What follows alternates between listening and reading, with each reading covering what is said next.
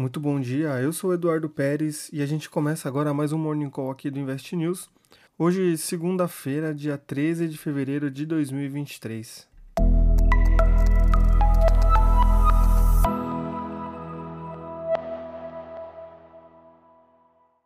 A gente começa fazendo um pequeno resumo da semana passada. Então, só lembrando que o índice Bovespa acabou sentindo a pressão das críticas do governo atual ao Banco Central e também à sua atuação contra a inflação e acabou registrando uma queda semanal de 0,41%. Entre os dados da semana passada, o IPCA referente ao mês de janeiro registrou um crescimento de 0,53%, que desacelerou a alta em 12 meses de 5,79% para 5,77%, enquanto entre os destaques corporativos estão os resultados divulgados pelos bancos Itaú e Bradesco também, ambos impactados pela inadimplência mais alta por conta da taxa de juros e também pelo caso Americanas. Sobre o exterior, o S&P 500 encerrou a semana com uma queda de 0,71%, repercutindo os resultados corporativos e um novo patamar de juros máximos nos Estados Unidos, cogitados pelo mercado depois de dados fortes do mercado de trabalho norte-americano, ainda preocupando o Fed.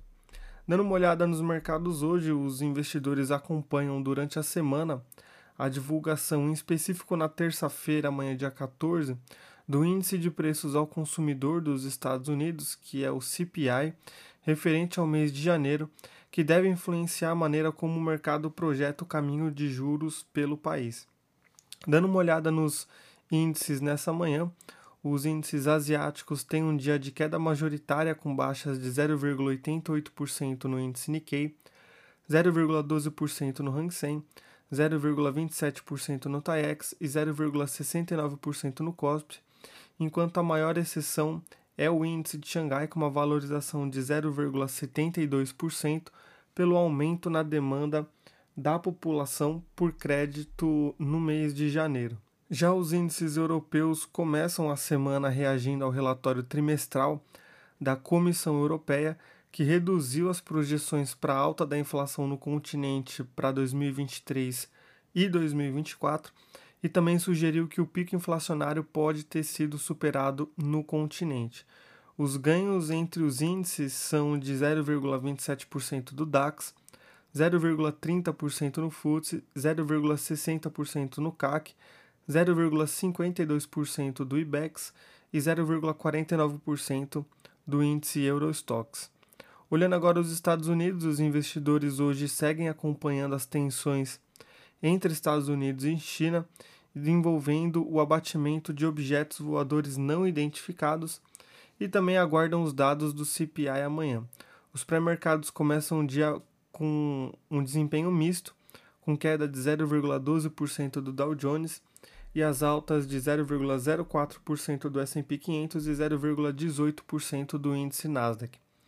Nas commodities, apesar da alta de 1,59% do gás natural, as demais commodities operam em baixa no começo do dia, com destaque para as quedas de 0,8% no barril do petróleo Brent reduzindo os ganhos registrados na semana passada por conta do corte de produção anunciado pela Rússia. E falando agora do Brasil, na manhã dessa segunda-feira, o presidente do Banco Central, Roberto Campos Neto, vai participar de uma reunião com o presidente da Febraban, o Isaac Sidney, e também presidentes de outros três bancos privados. E mais para o final do dia vai ser transmitida a participação muito esperada do Roberto Campos Neto no programa Roda Viva, às 22 horas, onde ele vai poder responder a perguntas cruciais sobre a atuação do Banco Central, a sua independência, a vivência com integrantes do governo atual e também a possível mudança na meta de inflação que vem sendo cogitada pelo mercado nos últimos dias. E o mercado acaba acompanhando também a reunião do CMN, que é o Conselho Monetário Nacional, que ocorre nessa quinta-feira, dia 16, exatamente com essas expectativas de que conversas relacionadas à mudança na meta da inflação do Banco Central aconteçam. Lembrando que As autoridades que constituem o CMN atualmente são o presidente do Banco Central, o próprio Roberto Campos Neto, o ministro da Fazenda, Fernando Haddad, e a ministra do Planejamento, a Simone Tebet. E a temporada de balanços continua hoje também, com os números do Banco do Brasil, BTG, Carrefour e São Martinho divulgados nessa segunda-feira. Com isso, a gente encerra o nosso Morning Call de hoje. Fica sempre o convite para vocês acessarem o relatório completo aqui no investnews.com.br. Uma ótima semana para todos e a gente se fala amanhã. Tchau, tchau.